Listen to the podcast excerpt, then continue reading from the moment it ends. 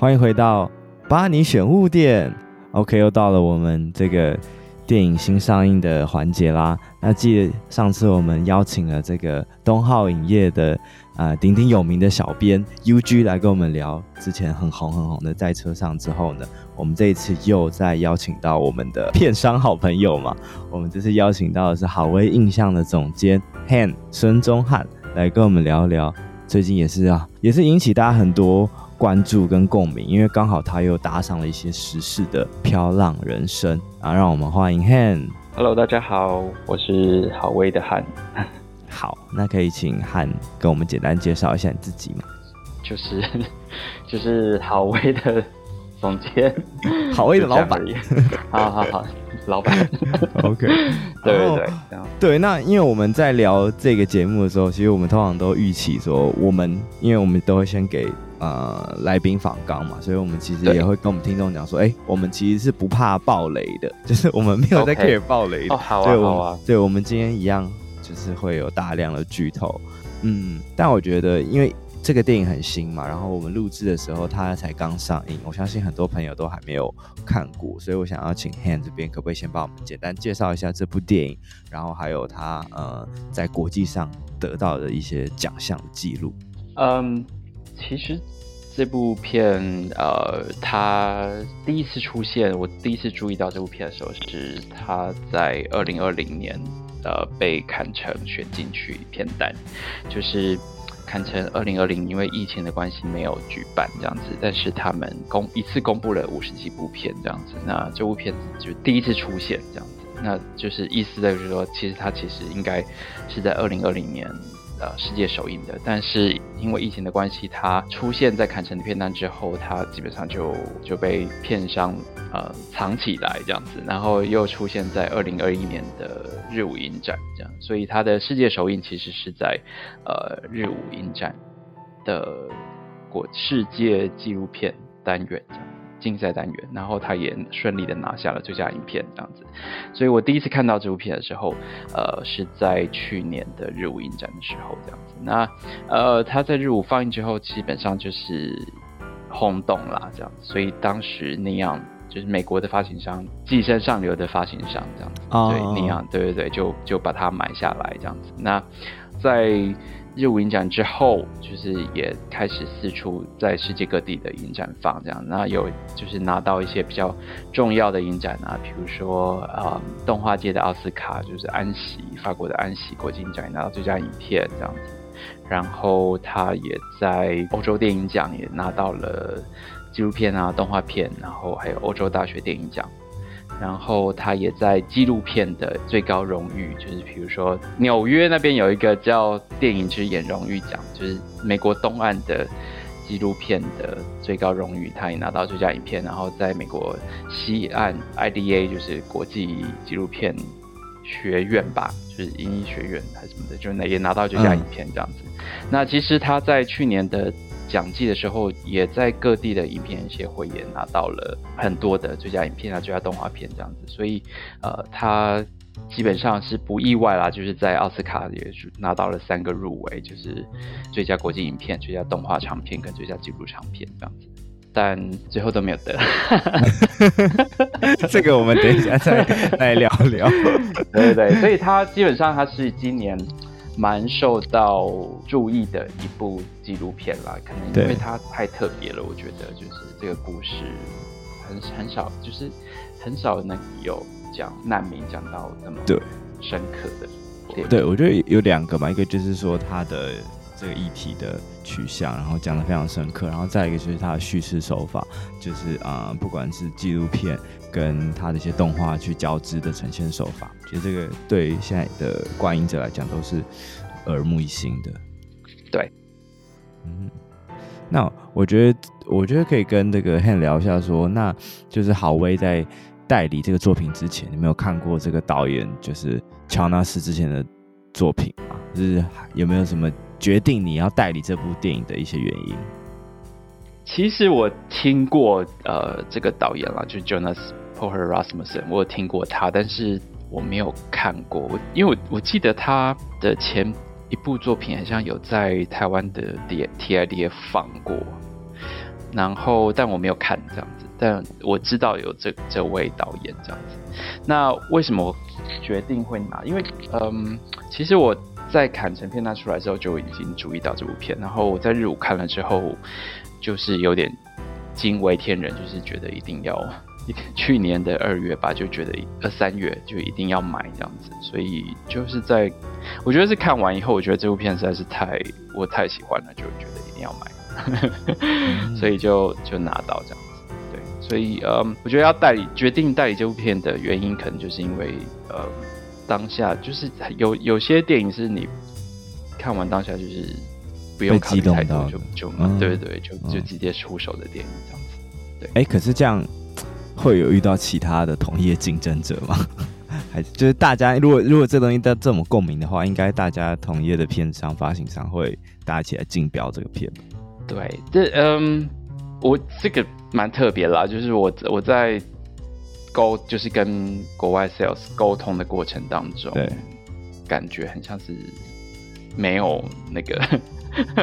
没有竞争这样子。然后后来是拿到之后才听到说，哦，别家公司有在。在出价或什么的这样，所以，oh. 对对对，当下我是没有，我我没有听到，就是也没有没有感觉到说有很多人在竞争这样。但会不会是因为其实郝威之前发行过很多纪录片，像是那个阿紫啊、浪浪伊斯坦堡的？对对，你觉得这个上面有有什么帮助吗？还是可能是因为我们就是他跟。我们去年发行的一部纪录片叫《一场大火之后》，是同一个公司这样子，嗯、所以在沟通上面可能就比较 match，比较没有，对对对，就比较没有那么多的 销售的技巧，就是已经有感情了，这不用再把弄啊什么了。对对对对对。但但是，比如说，Hank，你们在挑影片的时候会特别重视纪录片的比例吗？还是说？因为因为其实我知道每个发行商或者片商，当然有一些片就是像你讲的没有毫无悬念或是一见钟情。但我在想说，好威这边在挑片有没有一些特别会你们会去关注的电影或是类型？其实就是我自己觉得好好看的电影哦，我自己很喜欢的电影，这样子。对对对。嗯、那但是因为我自己就是还蛮蛮有在关注纪录片的。对，对，但我也知道纪录片实在是太难做了。那但是看到有一些很特别的啊，或是会觉得呃太好看的东西，比如说一场大火之后，比如说因为我自己本身很喜欢狗，所以我看到《浪浪伊斯坦堡》就觉得哎、嗯，就是可以做一下这样子，就是也也没有期待说他要呃在票房上有很大的表现或什么，但是我觉得是可以拿来。做一下，就是让大家看到看到这部片这样子，对对对，所以嗯，我们没有说啊，一定一年要多少纪录片或什么的，但是呃，每年都会总会出现几部，就是我觉得很特别的东西这样子。嗯，就是 Hank 先跟我们分享说，当初他是怎么跟这部电影 相遇，已经好好为顺利的把它标了下来。那我觉得也要给还没有看的。呃，听众朋友，因为相信你没有看的人是多数啦。可不可以请 Han 这边给我们简单介绍一下这部电影的内容，还有当时的一些时代背景？呃，其实这部片我我自己会觉得它是一个蛮特别的纪录片，因为它的故事的起源是蛮私密的，就是它不是一个很大的命题，就是通常纪录片都会是战争或是一个什么。人类的一个动主题这样子，但是他不是，他就是一个导演。然后他在高中的时候看，就是高中的时候是九零年代，然后他遇到了他的同学叫阿敏这样子。那阿敏是一个难民，就是从阿富汗喀布尔逃逃亡到难民这样子。那所以他们认识了很久，就是认识了。十几二十年这样子，那等到这个导演乔纳斯他自己当了纪录片导演之后，他觉得，嗯，他蛮想要拍一下这位高中时期的好朋友这样，所以就是阿敏他开始吐露自己的身世这样子。那其中有一个梗啊，就是说他他在受访的时候，他说哦，他的他是阿富汗内战家里唯一一个留就是生还的一个的成员这样。对对，那但是越讲越多，越讲越多，就发现说啊，其实这是他他的家人都活着，然后是在呃斯德哥尔摩，他们在丹麦啦，就是哥本哈根，但是他的家人是在斯德哥尔摩这样子，逃到斯德哥尔摩去这样子。那呃，就是越讲越多之后，他才发现说，哦，他的人生有在逃亡的过程当中有一个蛮感人的一个故事的。然后这也牵扯到说，哦，他就是阿明，他现在他其实是一个学者，做研究的一个学者。然后他自己，呃，是一个同志，然后他有一个稳定的关系。那他他在就是面对这个他长成长的这个很他过不去的一个很大的一个关卡的时候，他怎么会影响到他个人？就是他迟迟无法做决定，就是跟这个男朋友定下来的一个很大的一个原因，这样子。所以这这整片最后的一个反转，我觉得是很感人的，尤其是有一幕他跟他哥哥的 东西，那我们之后可以讲这样子，嗯、就是那个是非常非常感人。他的一个自我揭露，对对，所以、嗯、呃，我觉得尤其是这几年，就是世界在政治上面，我觉得是开始。向右转之后，就是比如说川普上台之后，整个世界开始有不一样，就是开始会有一些战争啊，或是变得比较激进一点，就是会有一些这种从其实从阿勒波开始，就是会有很多难民的问题，然后欧洲也开始，其实在几年前开始就会很收了很蛮多难民这样子。那最近几个月吧，就是俄乌战争，然后乌克兰的难民就是。也一直有这个东西。那这部片很巧的是他，他他有拍到九零年代俄罗斯的一些画面，这样子。对对对对，所以是蛮特别的，就是还蛮蛮有意思啦。就是说，刚好有一个时事呼应，因为对对对对，看你自己说你们是去年的年初看到的，然后但是哎，刚好很巧，就是到今年的这个时候才上映，然后哎 也很巧碰到俄乌战争这样子，完全没有料到。你觉得说，呃，因为刚好就是碰到这件事情嘛，那就是以以你一个已经看过《漂亮人生》的这个视角，你觉得说，哎，在看这件事有没有什么感触嘛？或者说，哎，公司的内部同仁，或者身边可能一些看过特映会的朋友，嗯、就针对这件事情，你觉得说，哎，大家有有引起什么样的讨论或共鸣？我觉得可以回到是，这部片子为什么会用动画来来、嗯、呃呈现，就是因为受访者阿明他没有办法现身。就是他，他有一些因素，就是你在电影里面你看到后来会理解，就是他无法现身，所以用动画的方式。但是它里面用了蛮多真实的画面，一些战争的画面啊，然后比如说他们流亡到俄罗斯莫斯科，然后有一些画面，就是那个是真实的。那比如说看到里面有一段是九零年代莫斯科开了第一间麦当劳的画面，这样子。对，对，那那个是用史实的画面呈现这样子，那他也可能当下我们在看的时候，只是觉得哦，它就是单纯的一个新闻画面。但是上个礼拜吧，就是 就是呃，麦当劳撤撤出俄罗斯，然后俄罗斯对对对，就是没有麦当劳的，就是对，它会呈现一个蛮有趣的一个讽刺。然后，但我觉得它会呈现出来，就是说人类的一个过程吧，就是会让我们去思考说，哎。它就是历史的一个不断的一个重复这样子，然后会蛮讽刺的，所以呃，我觉得我们在讨论这件事情的话，可能就是一个感叹吧，就是会觉得说，哎，人类啊，历史很像，就是这个地缘政治实在是太复杂了，就是它它已经超脱了什么。人类可以去啊，从历史里面学到什么？就是我觉得是每个国家有每个国家自己思，从他们的角度，从他们的利益去思考的东西。那他们就要去进攻乌克兰，他们去侵略乌克兰，那跟几十年前或是一两百年前，呃，俄国的一个历史或什么的，就是会有一个蛮蛮可悲的一个对照吧。对，我觉得只能说人类就是。就是蛮蛮令人灰心的这样子，一直重演了。对 对对，但我后来有再去 update 一下，就那个麦当劳的事情，好像对，可能是部分的直营店关掉，但好像我据说好像还有莫斯科好像还有五百多间是在在营业的，哦，就是没有没有全关。很有趣的是，我自己跟导演的呃年纪差不多，嗯、所以呃也是成长在九零年代这样子。那接下来这样讨论这个还蛮知识分子的，就是说八九零年代开始是一个全球化的开始。那其实台湾也是在全球化浪潮的蛮蛮前面的第一波这样子。所以从我成长的时代的全球化的开始，到我自己会觉得，呃，俄乌战争是一个全球化的一个正式的终结，就是这样的一个我我自己成长的这二三十年。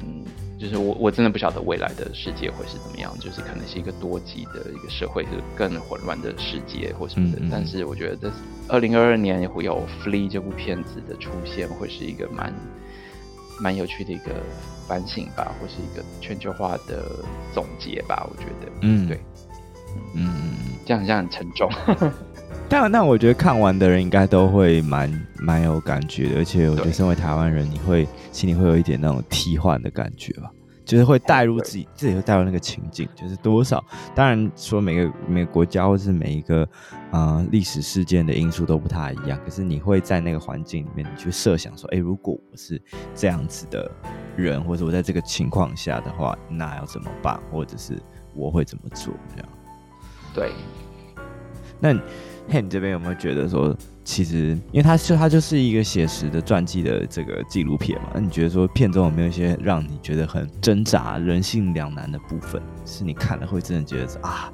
如果是当下我也不知道怎么办，有这这些桥段吗？我觉得有蛮多蛮多地方，就是他可能是必须要去做做出决定的，就是而且我觉得蛮心让人心痛的地方是说。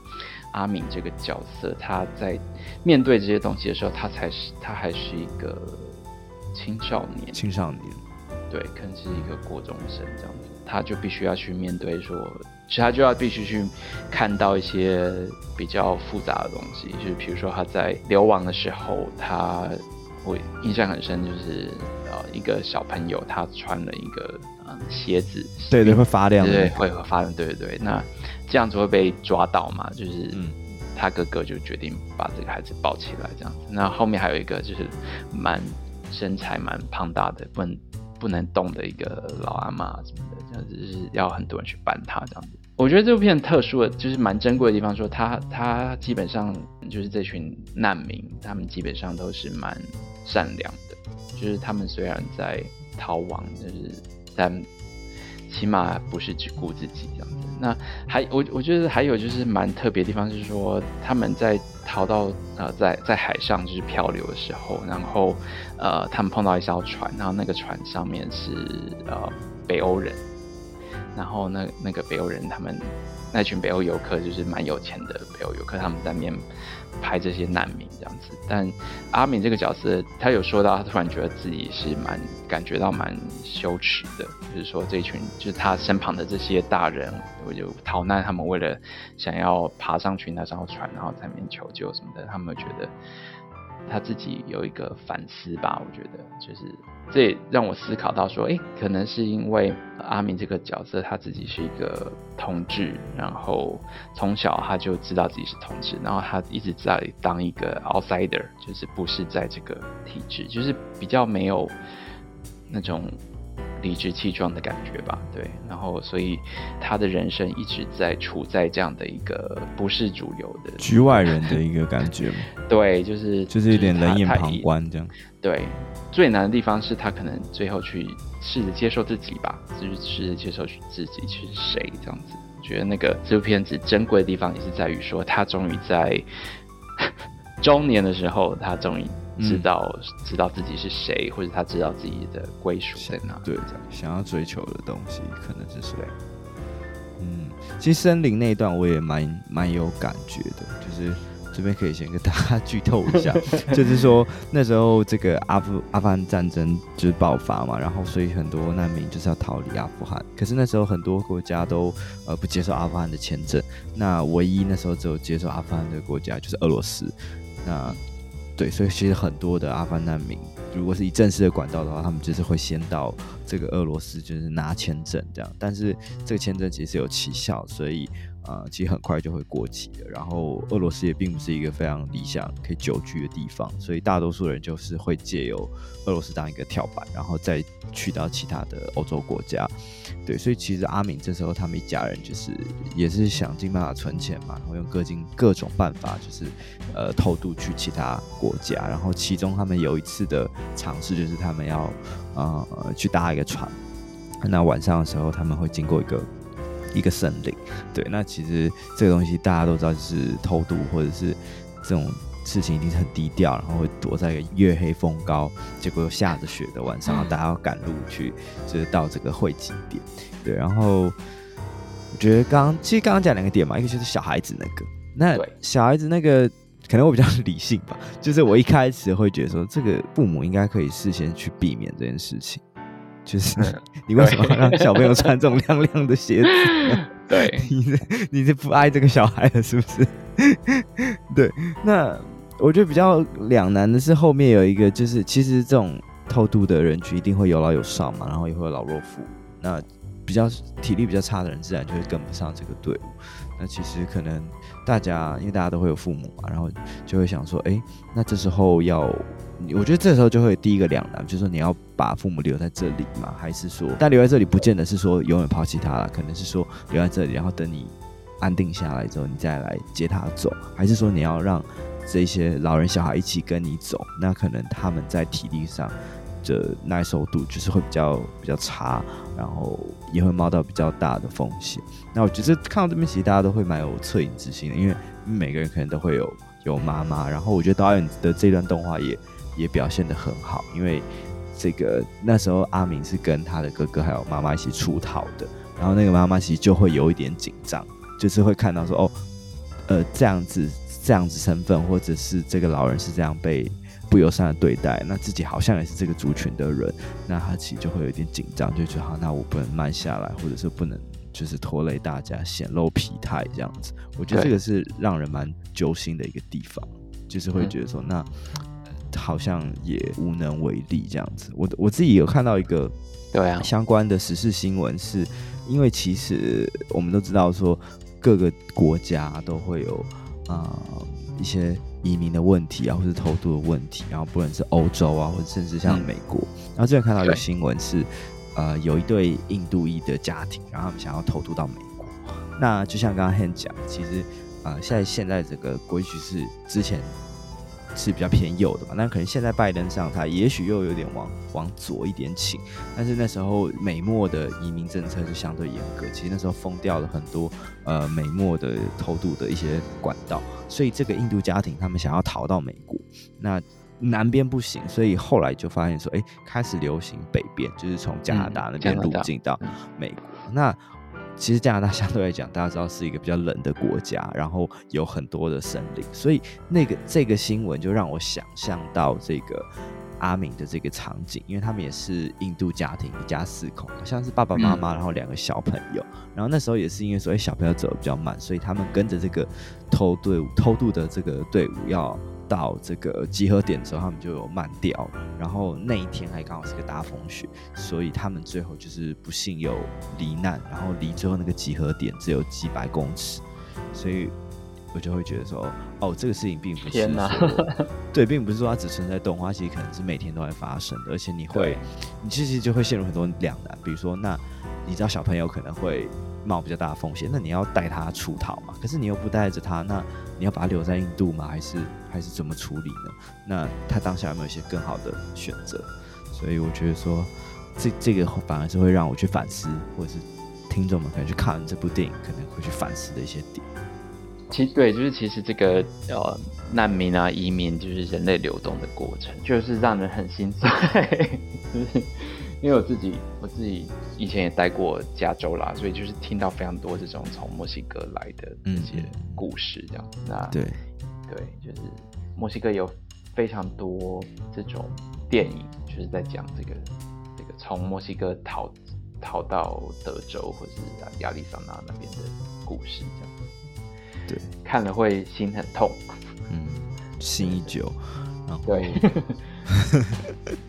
对啊，其实很多人就是可能先拿一个旅游钱或观光钱，然后过期之后就会想办法躲着，然后一直撑到可能有身份或者是有能力的时候。所以，嗯，对，所以我觉得这个事情确实是每一天都在世界各地发生。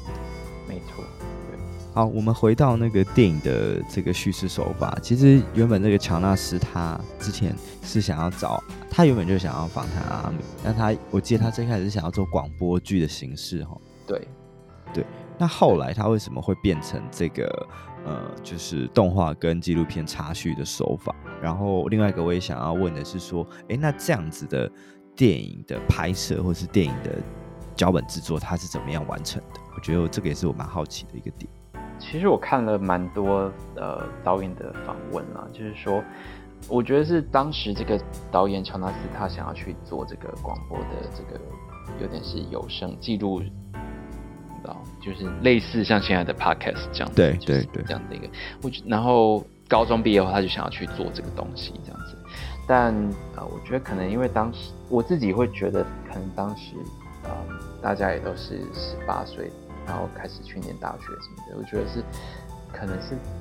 还没有能力或是准备好去做这件事情。嗯嗯嗯。那为什么要用广播剧？可能也是一样，就是说不就是。不能够露脸，然后阿米阿米这个人他不能够露脸这样，对。但我觉得比较好，就是他们过了十几年，就是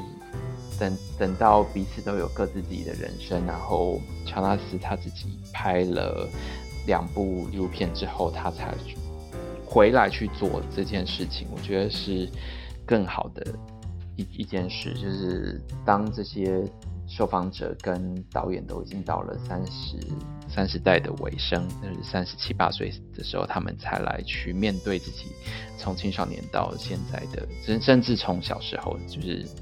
就是过小时候到现在的人生，我觉得是一个蛮更有震撼力的一个做法。这样，我们现在没有讲到说为什么他他们他不能够露脸，对不对？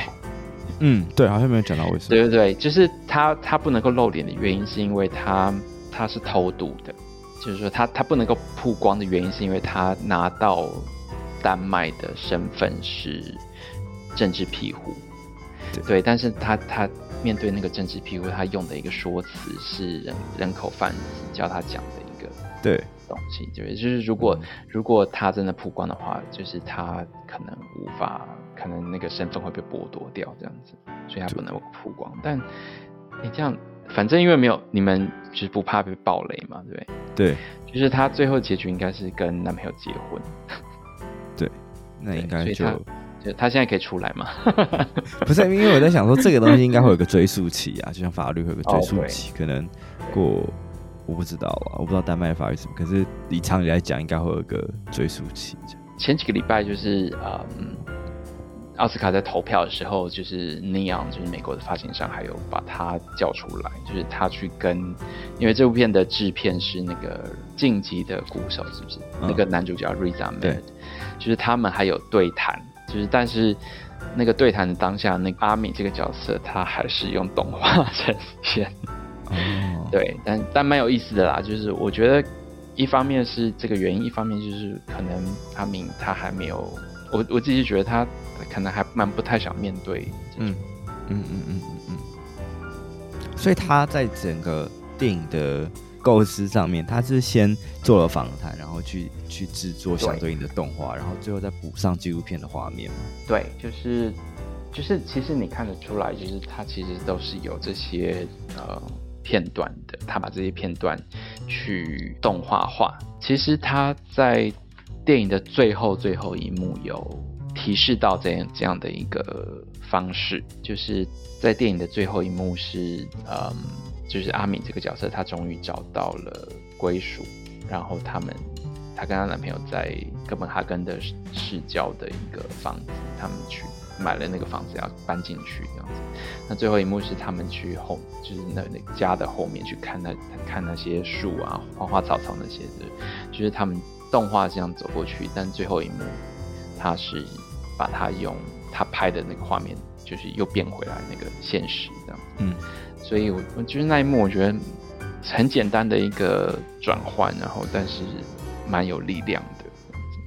哎，那我自己蛮好奇说，说那这样子的动画纪录片是应该不是电影首次的尝试啊？我就想问说，有没有这类性质的电影，或是也使用过类似的手法？呃，我想到的是，其实是呃十几年前有一部很有名的动画纪录片叫《与巴西尔跳华尔兹》，他是他是入了坎城，然后、嗯、呃他在讲。也是在讲战争，我我记得是以以阿战争吧，嗯，就是在讲这个，也是用动画去呈现一个受到战争的这样的一个创伤嘛，trauma 对创伤，嗯，但他就是访谈，感觉上他就是在访谈之之下，他去用动画去画出来说，诶、欸，这些这些当下的战争画面这样子。但我觉得，呃，漂亮人生比较特别的是，他在访谈的时候，他是。用动画就是在拍，就是用动画画出来这些访谈或什么，但是他用了一些蛮真实当下的一个新闻史料或什么的，就是蛮特别的。那另外一部我想得到的是《茉莉人生》，就是一部剧情片动画片，Persepolis 在嗯在讲伊朗的小女生，她我记得是她逃到移民到。巴黎吧，还是什么的，就是也是这样的一个过程，这样子，然后也是砍成精彩片，对，然后嗯，当时应该是也是十几年前，就是在当下也是很很受欢迎，都然后蛮有趣的，都是在讲这些政治对于年幼的孩童的一，或是或是一个士兵的一个一个影响。我自己这样听下来，觉得可能会有两个考量吧，一个可能就是说有一些。可能比如说战争或是当下的片段不是那么好取得，然后第二个就是说，可能因为这个他们是以第一视角去出发讲这个故事主人翁比较私人的故事，那这些故事可能当下第一个当然是没有画面，然后第二个可能是他想透过这样子动画的方式来行来呈现。然后一方面可能也许我觉得可能也有一点冲淡的意味，因为我自己在看《漂浪人生》的时候，当然一个就是色彩上的变化嘛，比如说你会看到在阿富汗的时候是呃绿意盎然的，但是它的整个城市又带有一点土黄色的感觉。那在俄罗斯就相对比较灰色调，对，然后比较冰冷的感觉。然后我自己看到是某几个画面，比如说战争啊，或是人逃难的时候啊，他会。他会画的很像，只剩下线条，就是整个虚化了。他不把整个人的面孔画出来，所以我觉得一方面可能他是代表着一种不特定的群众，然后另一方面我觉得可能是他对他来讲，那已经是一种不是很好的回忆。他不想要，他没有办法很刻意的记下那些面孔，他可能只记得说，哦，有这一些人影的这个魂体存在。就是，嗯，我觉得还有一部纪录片是很有趣的对照。几年前有一部意大利的呃纪录片是拿到柏林展的金熊奖，叫《海上焰火》（Fire Sea）。然后他在讲的是，也是坐船偷渡到地中海，就是偷渡到意大利的这些这些难民这样子。那他是用现实的手法去拍的话，就是会非常的残酷，就是他拍到那些难民真的就死在船上这样子。嗯。对，但我觉得用动画去呈现，可能你的那个虽然没有那么震撼，就是当下，但是你有一个共感。我觉得用动画处理，就是你会，我觉得是动画的魅力吧，就是它它会去让你有一个同理心吧。我觉得，就是风格化之后，你会你会去更能够从他的角，就是这个主角的角度去观看这些事情。因为既可能如果是影像的话，它就会很呈现这个群体的样子，那你可能就对对，就是那个对，就是。你看这些这些真的被拍出来这些纪录片，它可能就是一个他者的凝视吧，对他者的一个观赏这样子。但是你用动画去开始试着去从阿米的角度去观看这个世界。那其实片中阿敏除了这个难民的身份之外，他同时也是一个同志。然后他其实电影中某一个桥段很意外的向家人出轨。那嘿，你觉得说？就是阿敏的家人是对他抱持什么样的想法？然后在他阿敏坦诚之前，他们是真的已经知道了吗？然后觉得他们内心有没有一些挣扎？因为想必是在这个环境下，然后你又觉得哦，还要再去处理自己的这个性别认同的一个疑虑或是问题。就是我相信阿米自己内心也是也有很多的天人交战。对。嗯，我觉得这部片子在处理性别的啊，对，就是这部片子它得了年度同期最佳电影，然后最佳动画、最佳纪录片所以它它是一部 LGBT 题材的一个一个电影，这样子，我觉得非常的有意思，就是它处理的非常的淡，但是它这部片子开宗明义就告诉你他，他他小时候就知道自己是同志，然后似乎阿富汗。的文化里面很像没有同志这个概念，嗯嗯，所以比如说他喜欢上克劳范达妹啊，就是他看电视的时候就是喜欢看一些呃摔跤啊什么的，就是就是这种蛮个人私密的一些情节这样子。那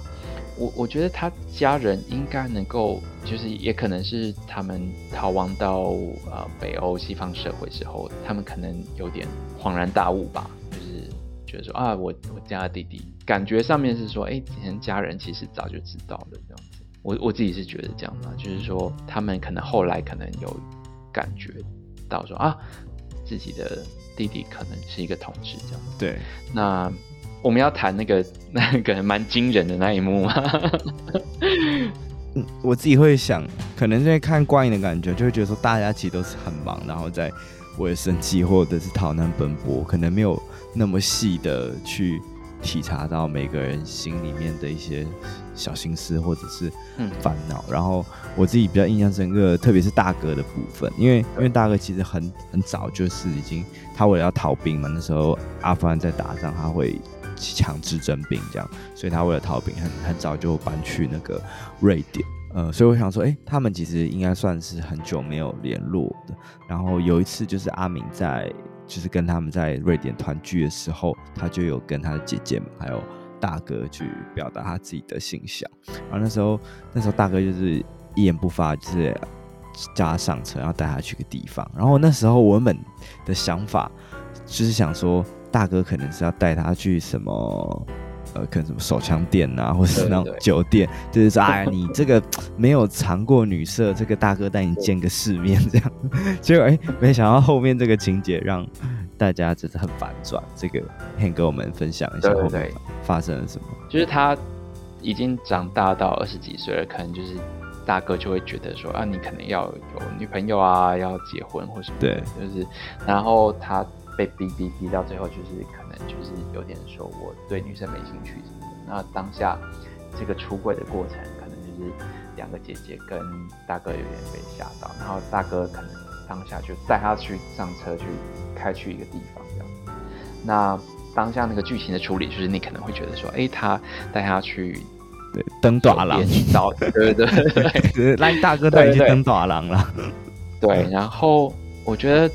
那个，这就是电影语言神奇的地方，就是他带他去一个可能 club 的那个入口，前上面还有一个玫瑰花的霓虹灯，然后大哥就把钱就是塞在他手里这样子，然后阿明进去之后才发现到说原来是一个同志的酒吧这样子，然后他才又回看到说大哥其实你别担心，就是我们早就知道了，然后给他一个拥抱这样子，然后当晚他还真的就是在。在那个同志的 club 登短了，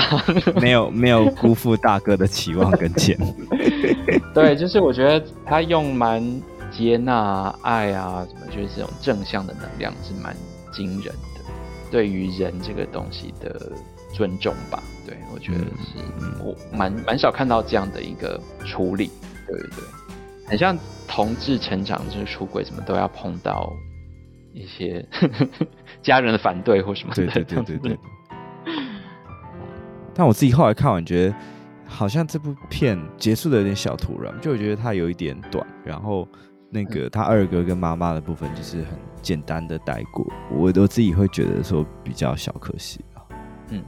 对，因为我我我觉得可能在纪录片素材的挖掘上面了，就是他后来提到，就是爸他的二哥跟妈妈也逃到了对。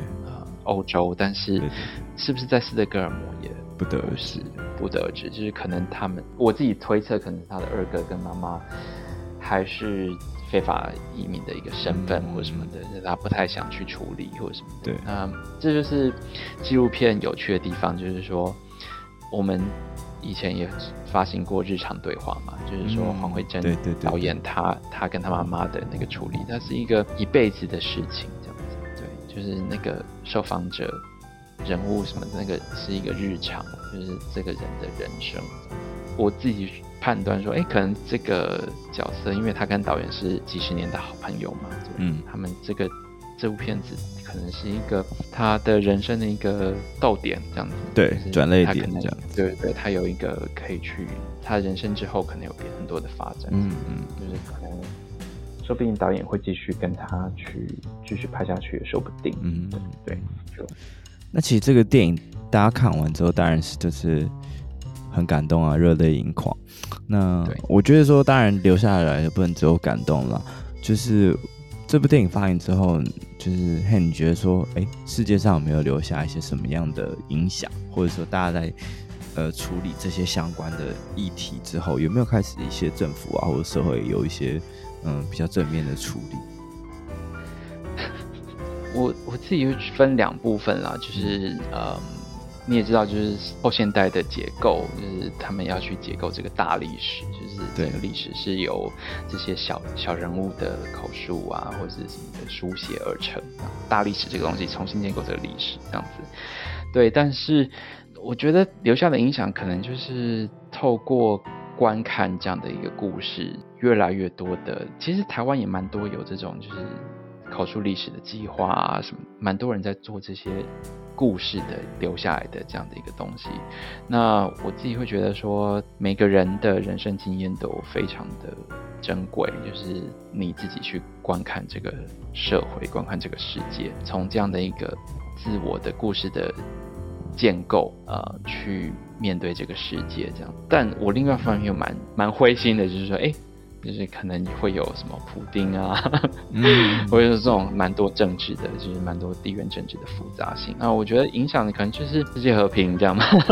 就是我觉得人类还是不要去，就是我我相信一般人就是可能他们的目的可能就是有一个安稳的人生，或者一个可以不飘浪的人生，对，就是一个好好过下去的人生。对对，但很像，比如说阿敏，他也没没办法无力去改变这个大历史。我们身处现在这个世界当下这么的混乱，希望越多人看到，然后越越来越关注这个议题，对，然后可以有同理心的，对，就是为对方去设想的。我们那时候看到阿明他后来接受这个人蛇集团，嗯、就是让他逃到这个丹麦嘛，然后他就就给他一个说辞，就是说哦，你父母双亡，然后你一个人想办法从阿富汗逃到这里来。就是他就是一个无成人陪伴的未成年难民。那其实有有些北欧的国家，比如说像瑞典，他其实在这个无成人陪伴的未成年难民，他是可以允许就是呃他的家人就是申请家庭团聚到瑞典居留，然后再加上你可能是未成年人，所以政府也会给你比较多的这个福利或照顾。但第一是良善的，可是所有事情都一定会有它的漏洞或者是反面。对，那像是。这样的政策其实就吸引到很多人来申请庇护。那可是瑞典当局会觉得说，哦，他不应该去呃很严格的审核说，哦，这个庇护的人的真实年龄到底是多少？因为可能你会需要一些文件或者是其他东西辅助。那这个东西也许你在逃难的过程中没有办法提供，当然也有造假的空间。对，所以就会越来越多人流传说，哎，你可以到 投靠瑞典，然后你就是。说你还未成年就好了，对，然后所以他们内部也开始就是哎，国内开始去讨论一些这些事情，就是说哎，那这样的做法到底是好或不好啊？然后嗯、会对整个社会福利带来什么样的冲击？对，所以我觉得难民的就是接纳以外，然后整个怎么跟这个社会融合，也是一个现在大家肯定需要去去烦恼或者是去关注的议题。对啊，对，因为我自己觉得台湾也在面对这个处，也在处理这个是这个事情，就是蛮从两千年之后，就是蛮多这种论述啊，然后蛮多人在拍摄这些东西。阿紫就是这样，对对，也不能讲难民，就是台湾对于外籍的人还是相对的不是这么的，也不能讲友善，就是说政府某些地方还可以做得更好，然后对，呃，你在行政效率上可能也要再更。放宽或者是加速，不然不管是不是难民，或者是劳动人口，或者是技术人才，其实这些人其实蛮多人都喜欢台湾，可是他会因为种种的困难，会觉得说在这边生活经商是相对不友善或者是灰心的，所以我觉得这也是台湾可以去改进的一个地方。没错。好，然后。其实，因为好威除了这个《漂亮人生》之外，近期还有一个觉得很红的电影嘛，就也是你们代理，就是这个世界上最烂的人。我相信也是蛮受这个大家讨论跟好评的，尤其是有牵扯到这个三十岁的一些自我认同跟男女的一些情感关系。那就像刚刚 燕讲的，就是《漂亮人生》后来没有得奖嘛，那这个。嗯，世界上最烂的人也成为遗珠。那郝威这边有没有 想要跟大家聊聊的？其实，因为世界上最烂的人入围的是国际影片跟对对原著剧本嘛。那对其实开奖前就知道在车上会得，就是说那个就是我们没有那么没有期待啦，就是说哦，怎么怎么知道？你说你说声量吗？还是怎么样？声量啊，然后从各个影评协会啊，嗯、就是然后一路金球啊，金球奖，然后英国奥斯卡什么都是在车上嘛，所以就是因为我们去年呃做了最好的时光，对，那最好的时光就是一路这样子拿拿下来，其实我们还蛮知道，就是说最好的时光会拿这样子。嗯、那世界上最烂的人，就是一方面是说他真的很红，对对，那。但是我觉得可能议题吧，就是他就是在讲爱情，然后三十岁女生她的人生，就是这种题材可能就不太是会，嗯，他没有受苦受难啊，或是什么格局宏大什么的这样子，所以就是你 看在车上也没有受苦受难，他就是一直开车，没有了，在车上可能就是。呃，艺术成就非常的高，确、嗯、实是。对对对，就是我们没有期待啊，但是我们知道说，可能当时美国发行商可能有点太晚推了。哦、嗯。他他其实可能，哎，说不定你可以入围个女主角啊，是什么？嗯。对对。但呃，因为他实在太受欢迎了，所以我们觉得有入围就很好了啦。对。就是我们也对于说，哎、嗯，台湾蛮多人有这么多的共鸣，蛮意外的。其实就是说，哎，对，因为我自己是一直以来就是非常呃喜欢这个导演嘛，也一直代理这个导演的作品，嗯、所以也很开心。Joachim Trier 他他可以到了他他现在四十四十六七还是四十八吧，就是他到了一个他的 career 的一个中间。蛮期待她之后能够拍什么的，感觉上那个女主角也就是大红大紫，因为她可能哎、欸、很适合去拍去好莱坞这样。哦，开始有一些邀约了，对不对？我觉得一定有啦，嗯，就是对，就是蛮期待这些人的后续发展的，对。嗯好，没关系。虽然已经过去的已经过去了，但 那我们回到这个《漂亮人生》，它才刚上映没几天嘛。然后，呃，你觉得现在的这个市场反应如何？有没有收到一些比较有趣的一些 feedback？因为我那时候去特映会，其实人坐的还蛮满的。嗯，我觉得可能是因为奥斯卡的加持吧，然后又有动画的题材什么的，可能就是嗯，比一般的纪录片的呃票房。但会高一点，对对对对，那他可能就是符合我们的期待啦，就是但也不会像世界上最烂的人，就是我每天看票房觉得哇，怎么会这么多？对，但我觉得《漂洋人生》会有口碑，就是我觉得在行销上面，我们嗯，我自己还蛮希望，就是蛮蛮多人看完之后能够觉得，哎、欸，这部片探讨的东西蛮沉重的，但对。它它其实不会很难入口，对，所以就是希望大家去看喽，就这样，就是就是市场反应及格吗？符合我们的期待了，对，没有没有没有预期特别好的，没有到超乎期待的，对，但也没有说哦，怎么都没人看。可是你们应该也会针对不同的片去分配不一样比例的行销资源吧？会会会会，当然啊，就是看。声量啊，然后讨论的热度啊，对，然后大家在在社群上面，对我们我们会下广告嘛，就是会看，嗯、就是那些我们都数字都蛮明显的，然后预售票啊什么的，就是，哎，但可我觉得可能因为《漂亮人生》它的那个海报实在太好看了，是是是，所以。就是卖光光，对，他其实卖的跟世界上最烂的人差不多这样，所以可以考虑可以考虑出个那个地毯。好，对，好，那今日我们来夜市买卖的，就是我们当然觉得说，哎、欸，它的热度蛮高的这样，但会不会有没有可能是一个嗯土杀出重围？嗯嗯，但其实。我理解啦，就是说纪录片有它的局限，局限在，对对对，但所以我觉得，呃，已经很好了啦，对，嗯，好，我们今天谢谢好微印象的老板 Han 跟我们分享这么多，那最后还有没有什么想要跟大家分享？就是近期的一些啊、呃、活动啊，或者是关于这部电影，希望大家都多支持。其实对啊，就是。其实我们我自己私心觉得说，哎、欸，我们之后片都还蛮蛮好看的啦，就是去关注一下好微的呃社群，就是 IG 或者 Facebook 都会，就是之后的片都还蛮蛮蛮好看的。可以推荐个一两部给我们吗？有一部五月会上的是，嗯，找我经纪人里面那个很疯的女的，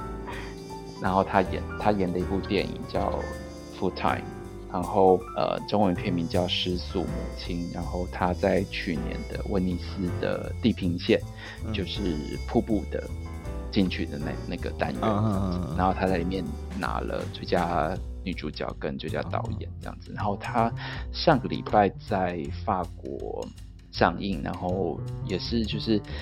不到两百家，但是他卖到就是跟正常上映的那种规模就是。差不多这样，就是好像七天就破了十万人这样，嗯，所以就是因为他拍的非常好看啊。以前达顿兄弟有一部片叫《两天一夜》，这样就是他处理这个类似的题材，但他他把它拍的像是多拉快跑。这个这个题材在讲什么？他就是讲说一个母亲，然后他就是法国现在经济很不景气，然后他在巴黎的一个。五星级饭店当那种领班，就是每天要去扫、嗯、打扫什么的。但其实他其实是想要去找一个好工作，这样。然后他也住在市郊，有两个小孩。那他有一天终于接到了一个他梦想中的工作的面试通知，这样。然后他必须要在四五天之内拿到这个工作，这样子。然后如果拿不到他，他他可能就养小孩会有问题，这样子。然后他就把它拍的像是。像是动作片哦、oh. 就是就是 Angel 快要尿出来，就是很好看啊，对对对对。然后七月我们会上去年的金狮奖，就是改编自一个很有名的小说，然后再讲六七零年代女性堕胎的议题，可能今年就是讲，然后再看，比如说看成有什么东西可以 可以买。好的，好。那就大家可以再关注好威之后的一些动态，然后也希望之后哎有这个好电影再来找 Han 来跟我们聊一聊分享的。那我们今天谢谢 Han，不会不会，好，那我们这个巴尼选物店就下次再见喽。然后喜欢我们的节目的话，记得订阅，然后 Apple Podcast 给我们五颗星。然后记得每周三锁定我们的节目，那就到这边。然后听众如果喜欢什么样的节目，可以在我们的 IG 或是呃 Apple 底下留言，让我们知道说，哎，你希望我们讲什么样近期很夯的电影，我们就会